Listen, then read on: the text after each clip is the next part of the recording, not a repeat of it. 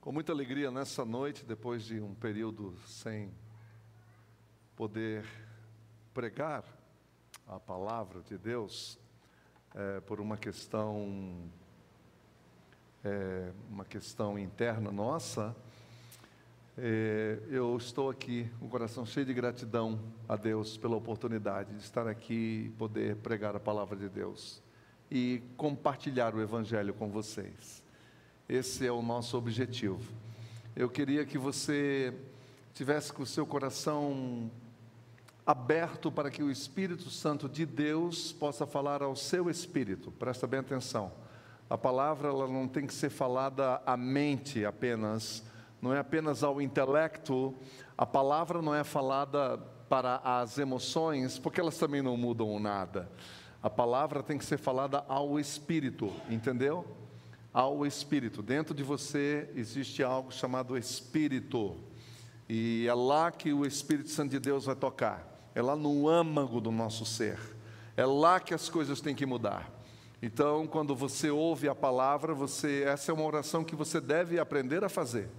Diz, Senhor, eu quero ouvir, eu quero ouvir essa palavra e eu quero que essa palavra venha direto ao meu espírito e não apenas a mente, que a mente divaga, a mente pensa e, e etc., vai para lá e vem para cá, mas ela não é com a mente que você se muda, e também não é com as suas emoções que você se muda, porque as emoções agora você sente, daqui a pouco você não sente.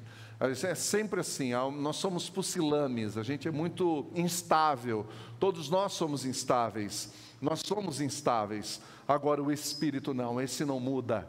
E é por isso que nós temos que ouvir a palavra a palavra e ouvir e pedir para que o nosso espírito seja tocado pelo Espírito Santo de Deus. Amém?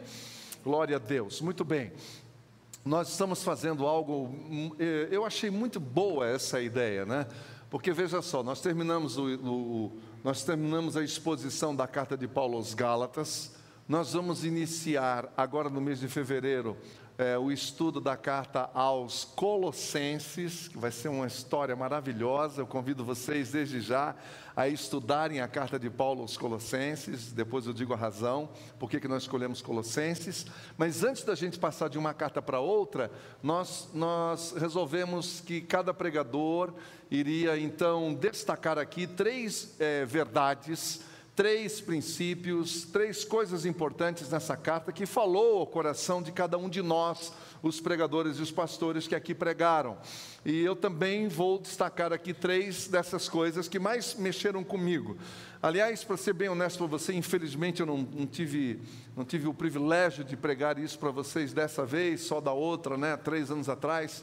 Mas essa é uma carta que a gente tem que estar sempre, de vez em quando, pregando ela de volta, porque ela é uma das cartas mais importantes para a igreja nos dias de hoje.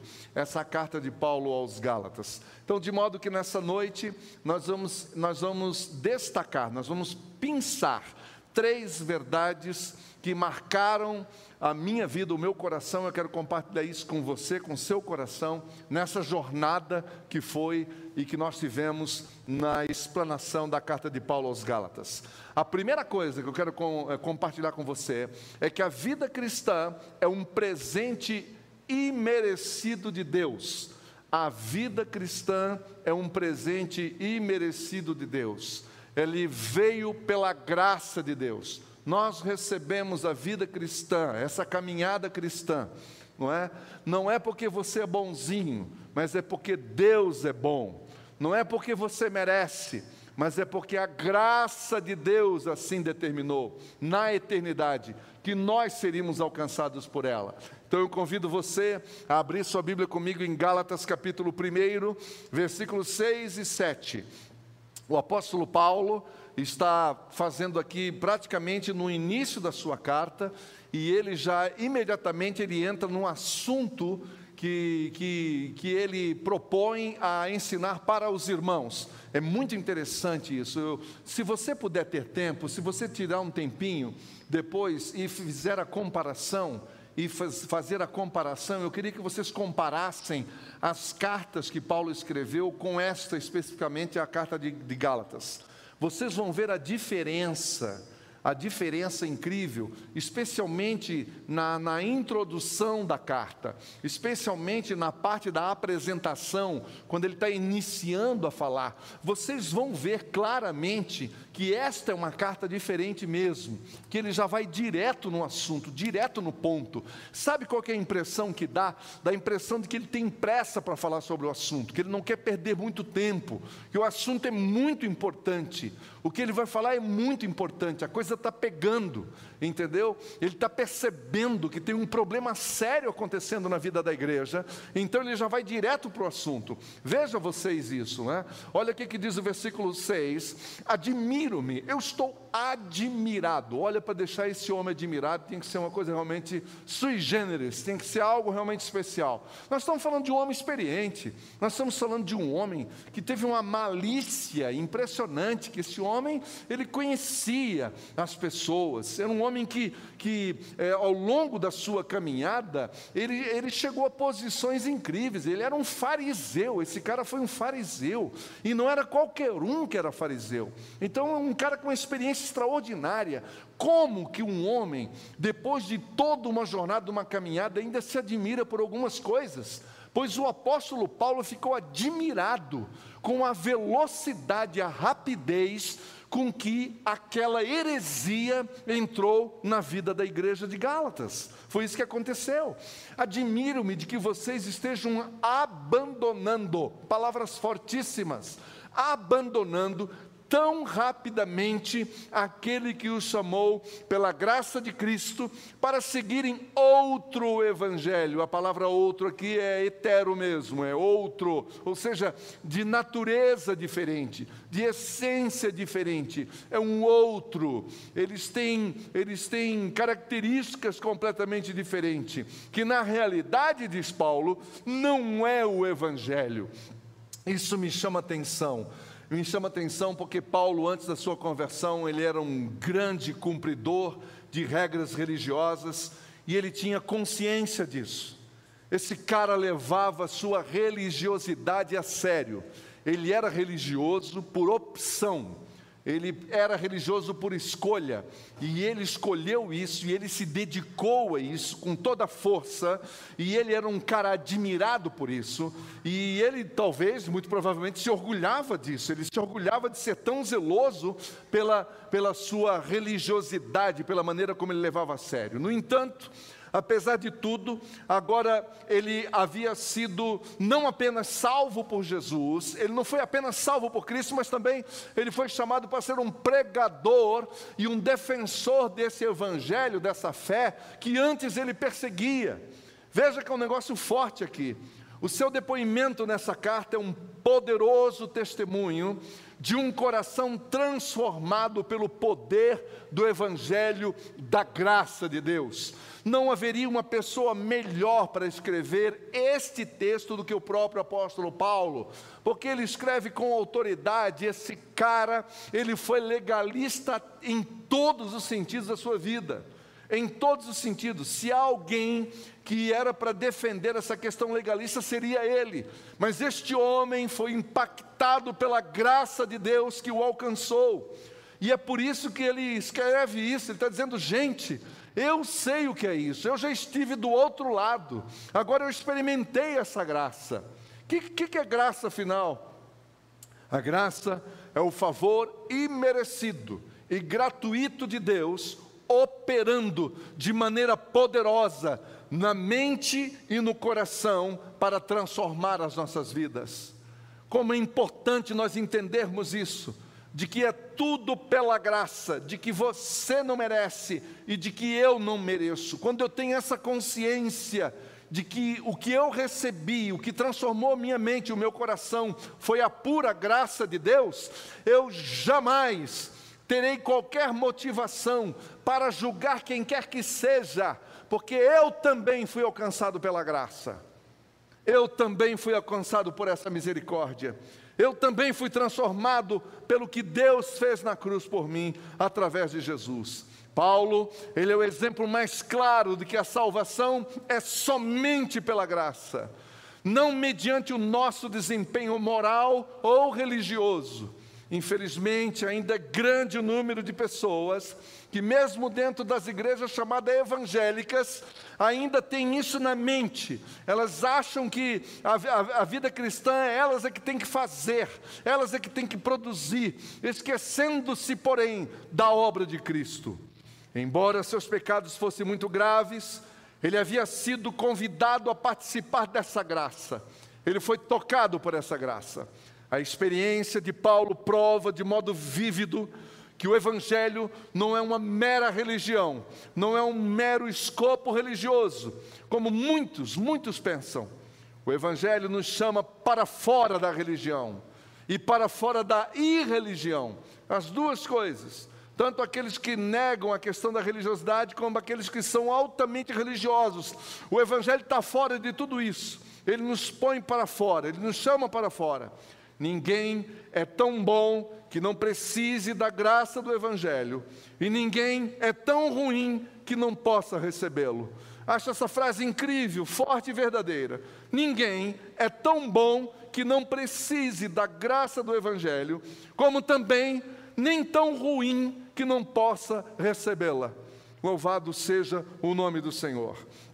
Apesar de ser muito religioso, o que Paulo mais precisa mais precisa aqui era de um encontro com o Evangelho. E é isso o que aconteceu no dia em que a graça de Deus o alcançou. E este é o fato mais importante que deve acontecer na minha e na sua vida. É quando o Evangelho nos encontra. O Evangelho de Jesus, não uma religiosidade, mas o puro Evangelho de Jesus. É quando você se flagra, é quando cai a ficha, é quando você se enxerga e diz: Senhor, tem misericórdia de mim, misericórdia de mim, porque eu por mim mesmo não consigo me salvar, não consigo me livrar disso.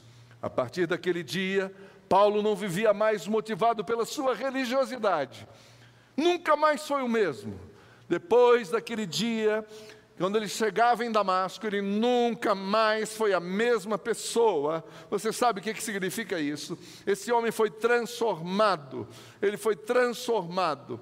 Agora ele era movido pelo Espírito de Deus, pelo Espírito Santo de Deus agora ele era movido pelo Espírito daquele que deu a sua vida na cruz, agora ele era movido pelo Espírito de Jesus, que habitava dentro dele e que presidia a sua vida e que presidia a sua existência, e é isso que nós temos que pedir, para que o Espírito Santo do Senhor Jesus esteja dominando o nosso coração e presidindo o nosso coração. Agora, não é mais a natureza humana, agora não é mais o religioso, Agora não é mais o judeu, não é mais o fariseu, agora é um servo de Cristo, como ele disse, eu sou um escravo de Cristo. A palavra doulos quer dizer o escravo de Cristo por causa da graça de Cristo. Olha que coisa, que privilégio, que privilégio que nós temos.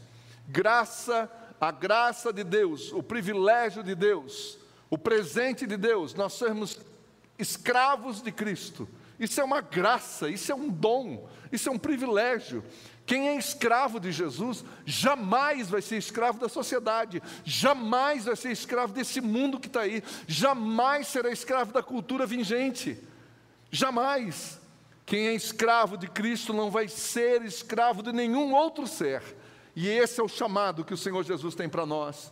Agora, Paulo era uma nova pessoa, porque a sua vida fora resgatada pela graça através da fé em Jesus e presidida pelo Espírito Santo. Por isso, ele pôde afirmar com toda a segurança, falando isso para, para aquela comunidade, com amor, com carinho, mas ele estava dizendo: olha, a vida cristã é um presente merecido de Deus em merecido de Deus. O que vocês receberam, vocês não mereciam. É isso que ele está nos dizendo. E essa verdade, ela é verdade ainda hoje, porque ela é uma verdade eterna.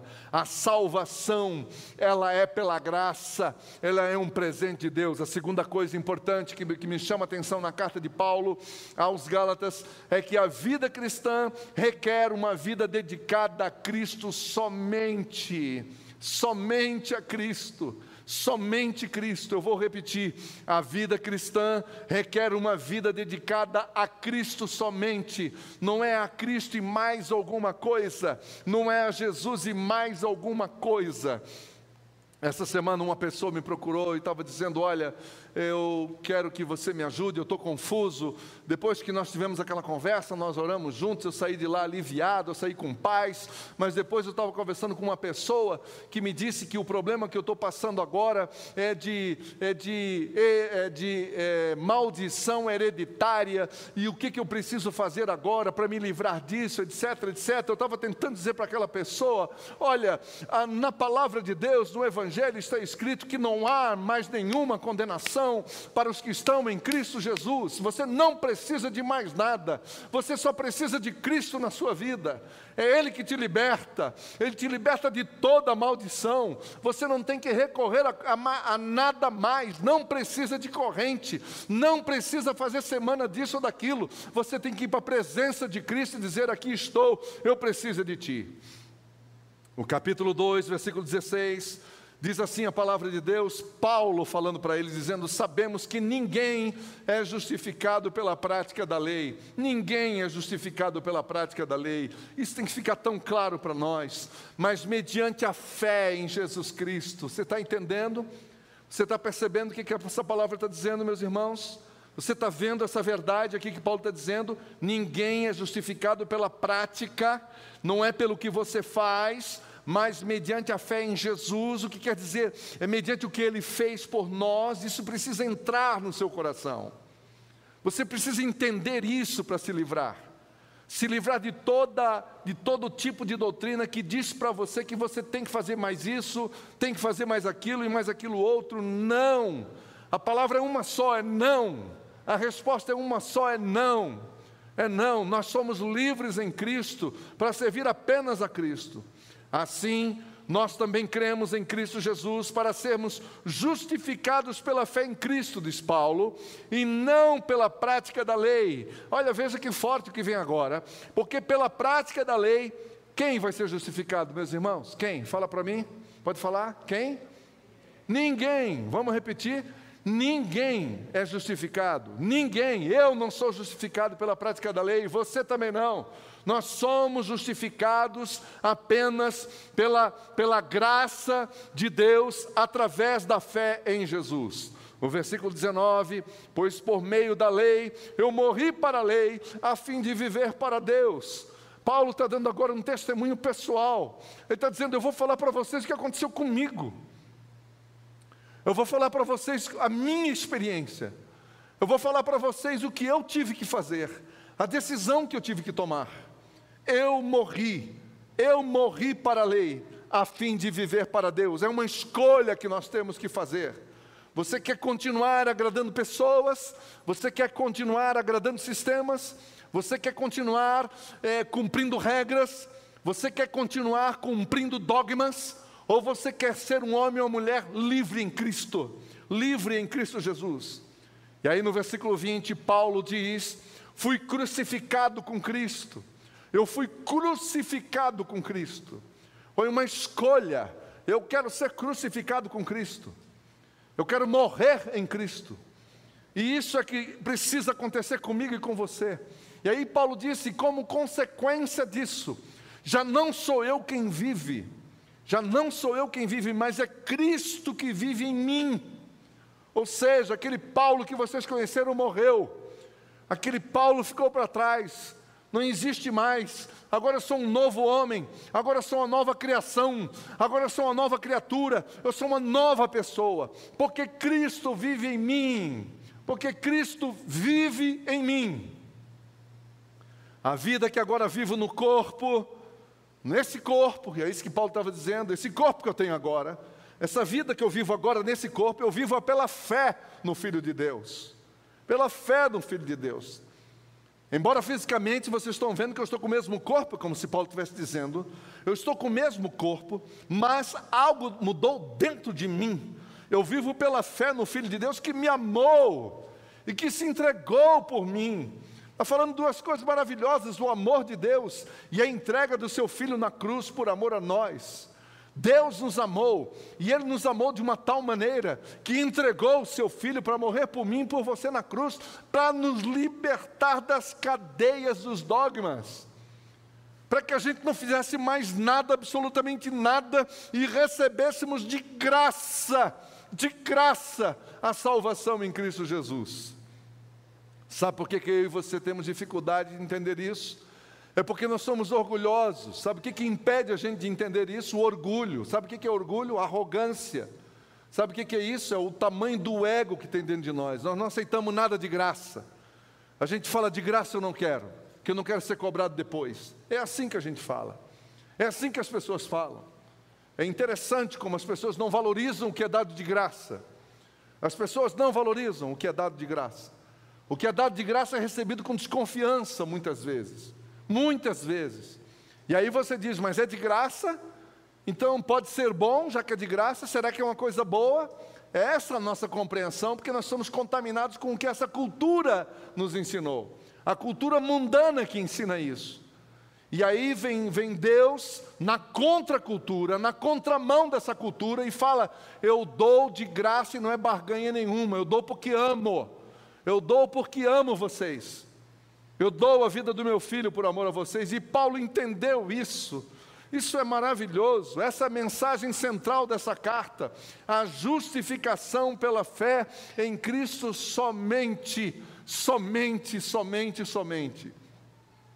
Lutero dizia que essa é a minha carta, ele dizia, porque ele era, ele era apaixonado pela carta aos Gálatas, porque foi exatamente aqui nesse capítulo que é dali que ele tira essa base teológica para a reforma, que a salvação é pela graça somente em Cristo só, somente em Cristo, nada além de Cristo, somente Cristo é suficiente.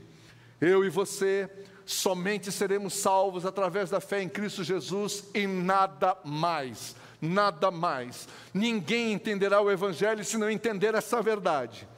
A justificação pela fé é a essência de todo o Evangelho, é a, é a coluna vertebral, é, ele é, é visceral isso, isso é visceral, é fundamental. A justificação pela fé, isto é Evangelho, o que sair disso é outra coisa. Não tem nada a ver com o Evangelho. Pode ter a ver com religião, pode ter a ver com dogma, mas quando se você ouvir falar de Evangelho, a justificação é pela fé em Cristo, pelo que Ele fez. Não existe justificação diante do Pai sem que você e eu passemos pelo caminho, preste atenção.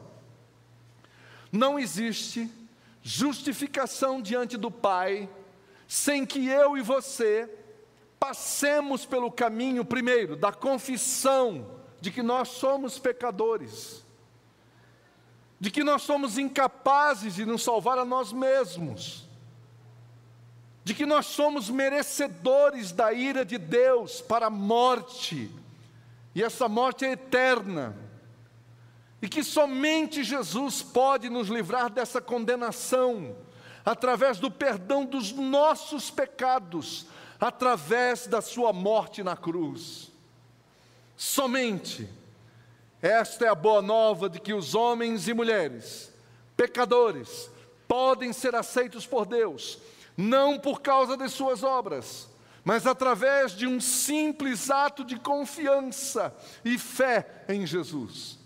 É fundamental que entendamos a obra da justificação em Jesus somente. A justificação é um termo legal que foi tomado e emprestado dos tribunais. É exatamente o oposto de condenação. Condenar é declarar uma pessoa culpada Justificar é declarar sem culpa, inocente, justa. E isso é tremendo.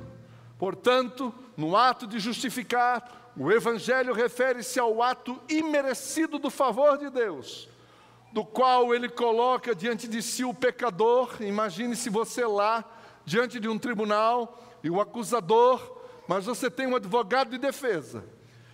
E esse advogado de defesa entra em ação Enquanto o acusador está ali acusando, dizendo ele não presta, ela não presta, ela merece a morte, ele merece a morte, é isso que Satanás faz, ele acusa, ele aponta para mim, para você, contra mim, contra você, apontando todos os nossos defeitos, todos os nossos pecados, apontando, expondo você, porque é isso que Satanás sabe fazer, ele só sabe fazer isso, ele só sabe expor, ele só sabe expor, ele está expondo, ele está te arrebentando, ele está te destruindo, ele está trazendo argumentos diante do juiz, para que te condene, para que você seja condenado.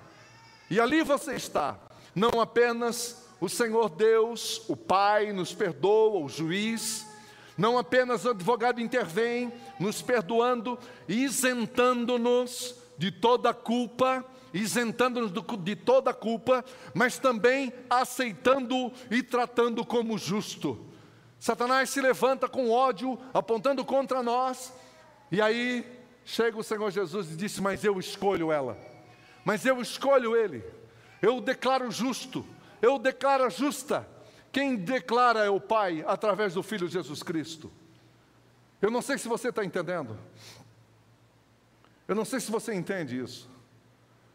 Eu não sei se você entende o que, que significa isso, que todos nós estamos diante do tribunal que não existe nenhum inocente e que todos nós dependemos da cruz. Todos nós dependemos da cruz. E que é por essa razão que eu e você não podemos julgar ninguém, porque Deus ama quem Ele quer, Deus escolhe quem Ele quer, Deus salva quem Ele quer e não quem eu quero. Às vezes a pessoa que você não dá nenhum valor, está ali o Senhor salvando e restaurando. Por isso, às vezes, as pessoas não se sentem à vontade de estar no nosso meio, que têm medo de ser julgadas. É uma pena, que isso significa que nós não estamos preparados para receber essas pessoas. Mas significa algo mais sério ainda. Significa que nós não entendemos do buraco de onde nós saímos. Significa que nós não entendemos do poço de onde nós saímos. Significa que nós também não entendemos da miséria que nós, que nós saímos. Eu estava na miséria, eu estava num poço de lama. Eu estava, eu estava enterrado no meu pecado e o Senhor Jesus teve misericórdia de mim. E se Ele teve misericórdia de mim, Ele pode ter misericórdia como tem de quem quer que Ele queira. E é isso que nós temos que entender. E é isso que nós nunca podemos perder. Porque através do cumprimento dessa palavra é que essa salvação ela é garantida. Paulo está dizendo que através do cumprimento da lei ninguém será justificado. É verdade. Não adianta. Por uma razão muito simples. Porque nunca ninguém foi justificado pelas obras da lei. É uma razão muito simples. Simplesmente porque ninguém jamais conseguiu obedecer à lei de maneira completa e perfeita. Ninguém. Apenas Cristo conseguiu. Somente Cristo é o fim da lei. O fim da lei é Cristo, disse Paulo. Ele cumpriu toda a lei. Somente Jesus obedeceu e cumpriu toda a lei. Na sua morte, ele sofreu pela nossa desobediência. Na cruz, ele morreu porque nós transgredimos a lei. Eu e você transgredimos a lei. Eu e você. Uma vez que a penalidade para a desobediência da lei era a morte. Esta era a sentença para quem desobedecia a lei. Portanto, tudo o que nós precisamos para ser justificados é, em primeiro lugar, reconhecer o nosso pecado e a nossa incapacidade. Reconheça que você é pecador e que você não consegue se livrar do seu próprio pecado. Reconheça. Reconheça que você não é bom o suficiente para receber o perdão do pecado, mas foi por causa da graça de Deus. Segundo lugar, arrependa-se do, dos seus anos de rebeldia, de autoafirmação e de justiça própria.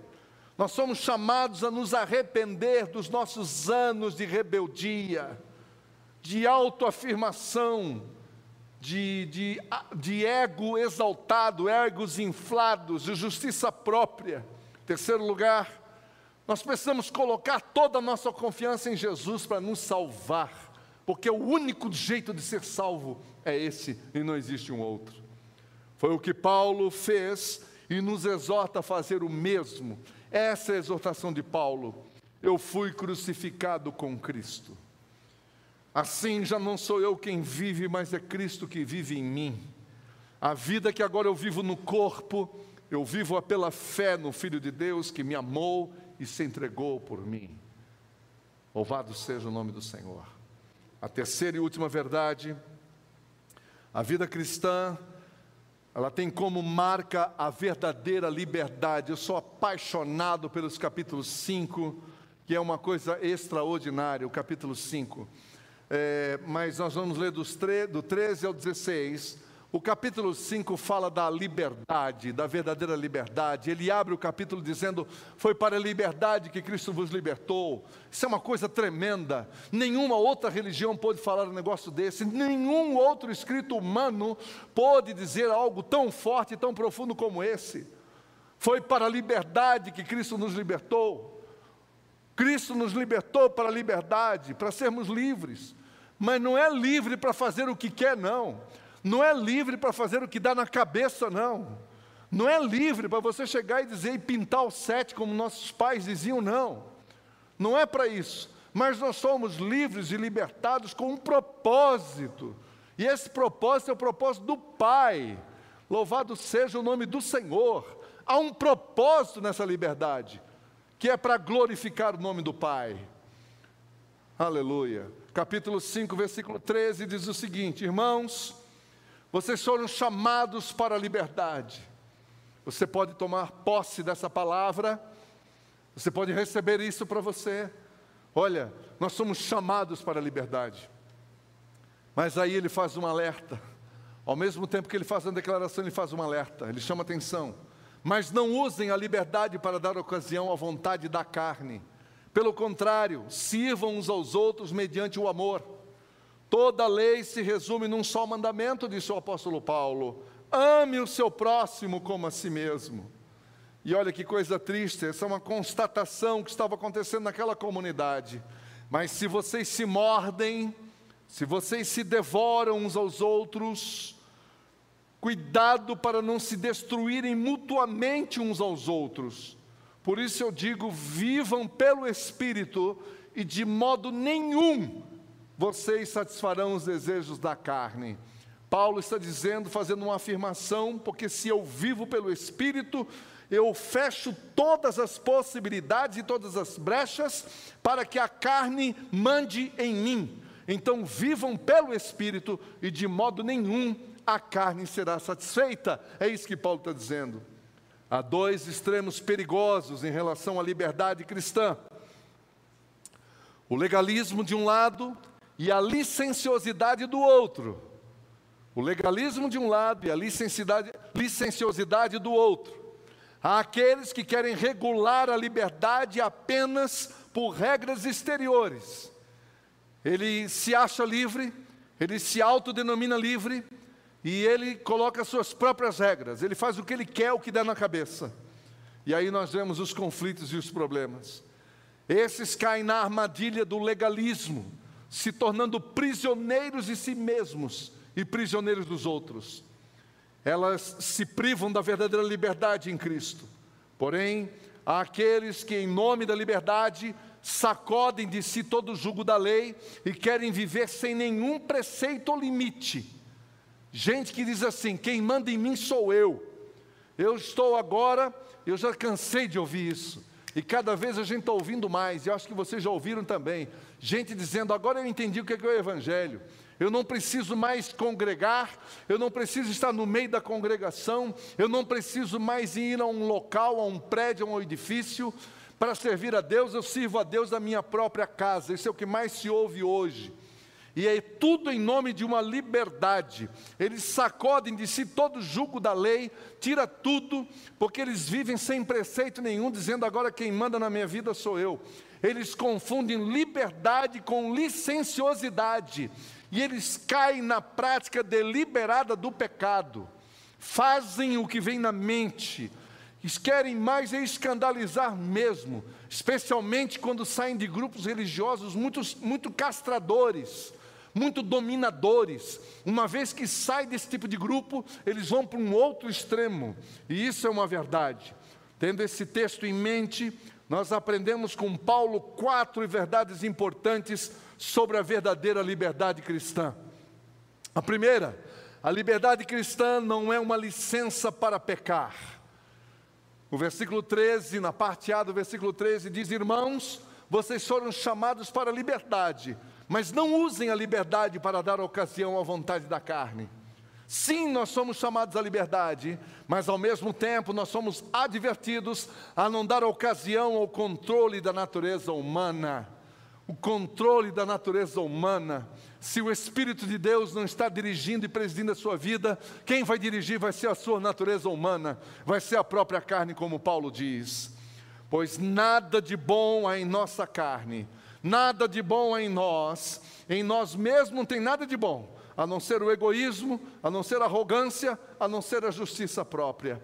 Nós somos chamados para uma vida nova e não para viver aprisionados e debaixo do jugo do pecado. É por isso que Paulo diz que nós temos que tomar cuidado, porque a liberdade cristã não é uma licença para pecar.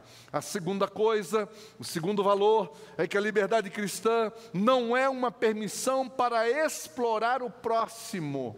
E nós temos que entender isso.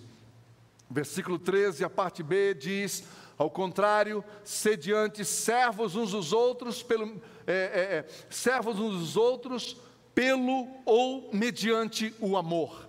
Nós temos que ser servos uns dos outros. Já pensou? Sabe por que, que Deus deu a liberdade para você? Para você servir, para você servir as pessoas, para você servir o outro para você estar à disposição do outro. Quem ama não sabe explorar, mas com alegria serve com amor as pessoas. Quem ama não sabe explorar, mas serve com alegria e com amor as pessoas. Nós somos livres em Deus para servir uns aos outros em amor, em amor. Sirva as pessoas, sirva as pessoas e faça isso com amor Faça isso com carinho, com dedicação. A liberdade cristã não permite que usemos as pessoas para benefício próprio. Vamos parar de transformar em coisas as pessoas, os nossos relacionamentos. Vamos nutrir esse relacionamento com amor, com carinho, com respeito.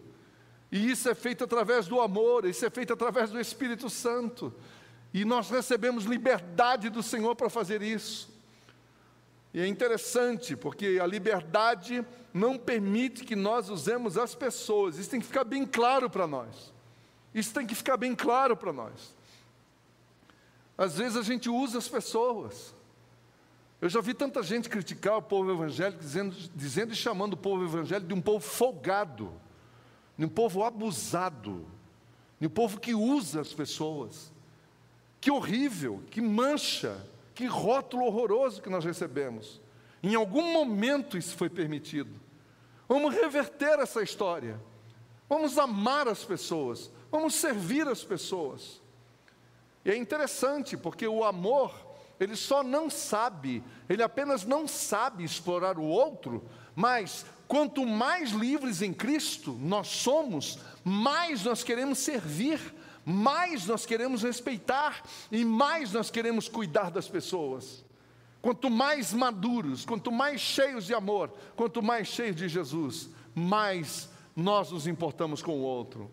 A verdadeira liberdade nos leva a servir e não a usar as pessoas. Terceiro lugar, a liberdade cristã não é uma autorização para ignorar a lei. Preste atenção nisso. Veja o que diz o versículo 14. Toda lei se resume num só mandamento, num só mandamento. Ame o seu próximo como a si mesmo. Nós somos libertos da condenação da lei, mas não dos seus ensinos e preceitos. Preste bem atenção. Eu já vi tanta gente dizer: olha, já que eu estou na graça, eu não preciso mais do Antigo Testamento. Já que eu estou na graça, eu não preciso mais da lei. Ei, para lá. Você não vê Paulo falando isso. Muito pelo contrário. Esse argumento ele já usou aqui na, carta de, na sua carta aos Gálatas. Ele está dizendo: o, que, que, o que, que vocês acham que eu estou querendo dizer com isso?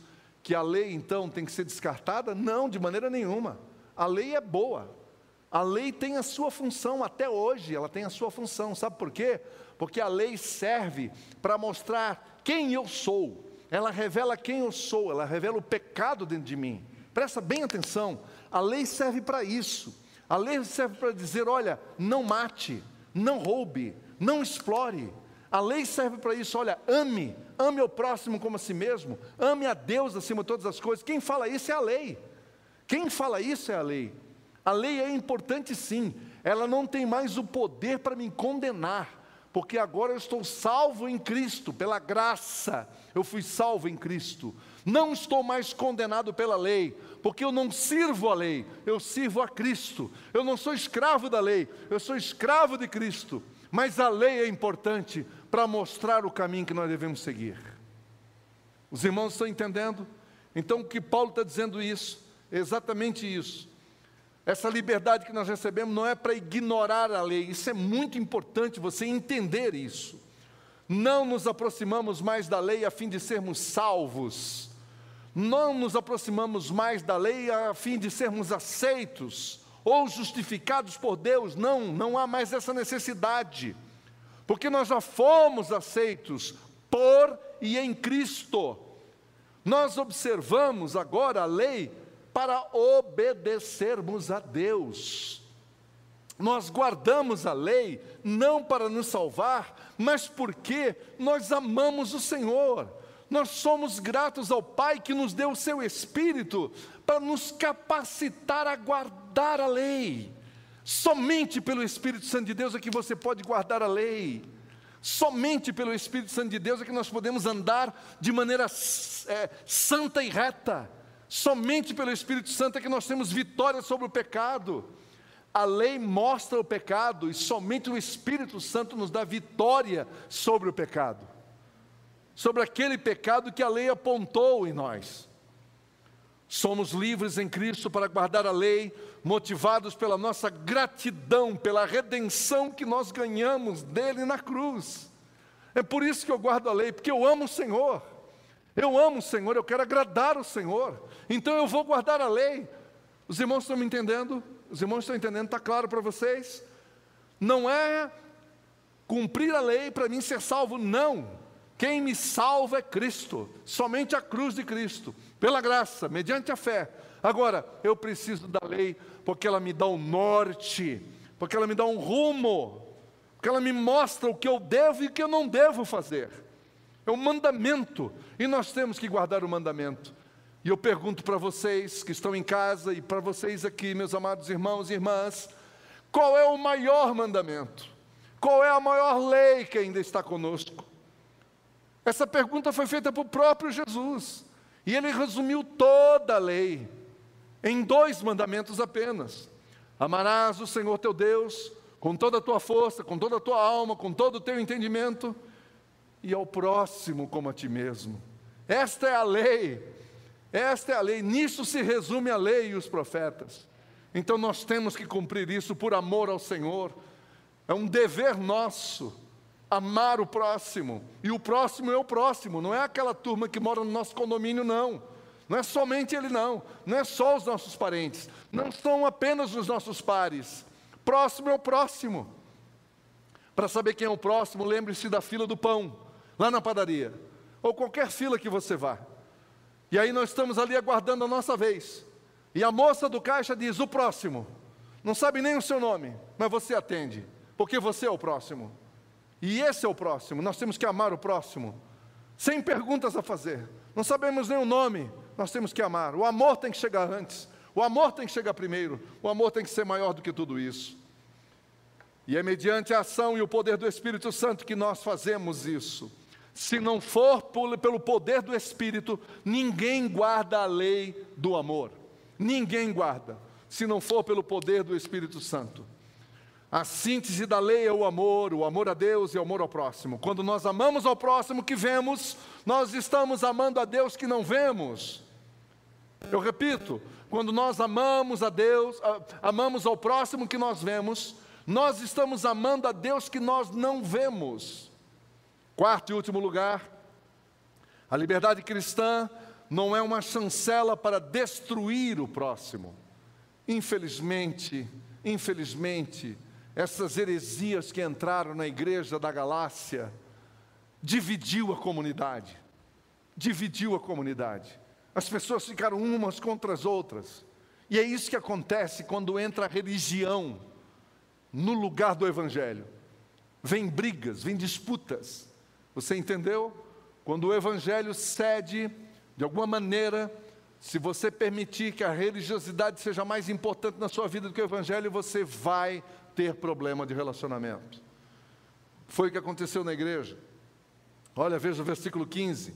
Mas se vocês se mordem e se devoram, gente, Paulo está usando duas expressões aqui que é usada para os animais irracionais. Veja isso aqui, veja isso aqui. Mas se vocês se mordem e se devoram uns aos outros, cuidado para não se destruírem mutuamente. Vocês já viram isso acontecer no meio do povo de Deus alguma vez na vida de vocês? Eu acredito, infelizmente, que sim. Gente se devorando, gente não apenas não se amando, mas se devorando, criticando um ao outro, condenando um ao outro, expondo um ao outro, traindo um ao outro julgando um ao outro pelas costas. É isso que acontece. Então, Paulo está dizendo que a liberdade cristã, Jesus não morreu naquela cruz para que eu e você tivéssemos a chancela para destruir o nosso próximo. Nós não temos essa chancela, não foi dada a nós para isso. A liberdade foi dada para outra coisa, nós somos livres para amar e para servir uns aos outros, e não para devorar, devorar e destruir uns aos outros. Esses dois grupos extremos, os legalistas e os libertinos, estavam se devorando mutuamente. E por causa disso houve ruptura e divisão entre eles. E por isso a comunidade perdeu a paz, a comunidade perdeu a comunhão, a comunidade perdeu a unidade e as pessoas perderam a alegria de estar ali. A alegria de estar ali. Quando não há paz, quando não há comunhão, quando não há unidade, qual é a alegria que você tem de estar no meio de um povo?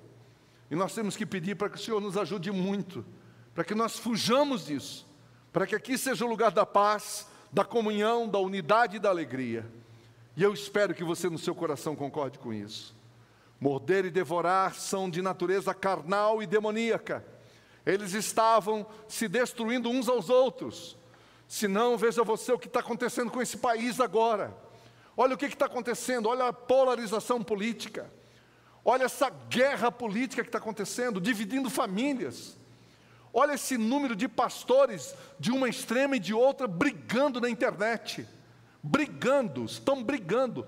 E porque os pastores estão brigando, os líderes estão brigando, agora as congregações também estão brigando umas com as outras. É isso que acontece. Quando o evangelho sai, é isso que acontece. Quando entra a religiosidade, é isso que acontece. E como que nós temos que cuidar com isso? Eu digo para vocês: fujam disso, fujam disso, fujam, fujam do extremismo e vão para o centro. Sabe qual que é o centro? A pessoa de Jesus. É Ele que sabe qual é o equilíbrio. Não é homem nenhum, não é política nenhuma, não é partido político nenhum. Nós temos que ir para o Senhor Jesus e se esconder nele, se esconder em Cristo. E que o Senhor tenha misericórdia de nós. Então nós somos libertos e nós temos a liberdade não é para destruir um ao outro, não é para competir, porque se dividir e se devorar, nós então vamos nos autodestruir, mas para nos amarmos uns aos outros, isso somente será possível se nós formos batizados no amor de Deus, somente no amor de Deus. Isso só será possível se nós formos batizados no amor de Deus, somente no amor de Deus. E aí eu quero concluir lendo com vocês o que Paulo coloca no final do capítulo 5. Porque Paulo coloca aqui é exatamente algo que eu e você precisamos falar. E ele diz assim: Por isso eu vos digo, vivam pelo Espírito. Por isso eu digo para vocês que estão aqui e para vocês que estão em casa, vivam pelo Espírito. Isso é o que diz a palavra de Deus. Isso é o que nos manda a palavra de Deus. Vivam pelo Espírito e de modo nenhum satisfarão os desejos da carne não satisfaça o desejo da carne. Um pouquinho mais baixinho, por favor. Não satisfaça o desejo da carne, pois a carne deseja o que é contrário ao espírito, e o espírito o que é contrário à carne. E eles estão em conflito um com o outro, de modo que vocês não fazem mais o que desejam. Mas se vocês são guiados pelo espírito, vocês não estão debaixo da lei. Então é muito importante você saber onde você está. Você precisa saber, você precisa se conhecer. Você precisa saber o que está que tá motivando a sua caminhada cristã. E aí Paulo começa a elencar o que, há, o que são as obras da carne. E ele diz: as obras da carne são manifestas, ou seja, elas são exteriores, são externas, dá para enxergar, dá para ver. Quais são? Imoralidade sexual, é isso que é obra da carne, é impureza, é libertinagem, é a idolatria, é a feitiçaria, é o ódio, é a discórdia.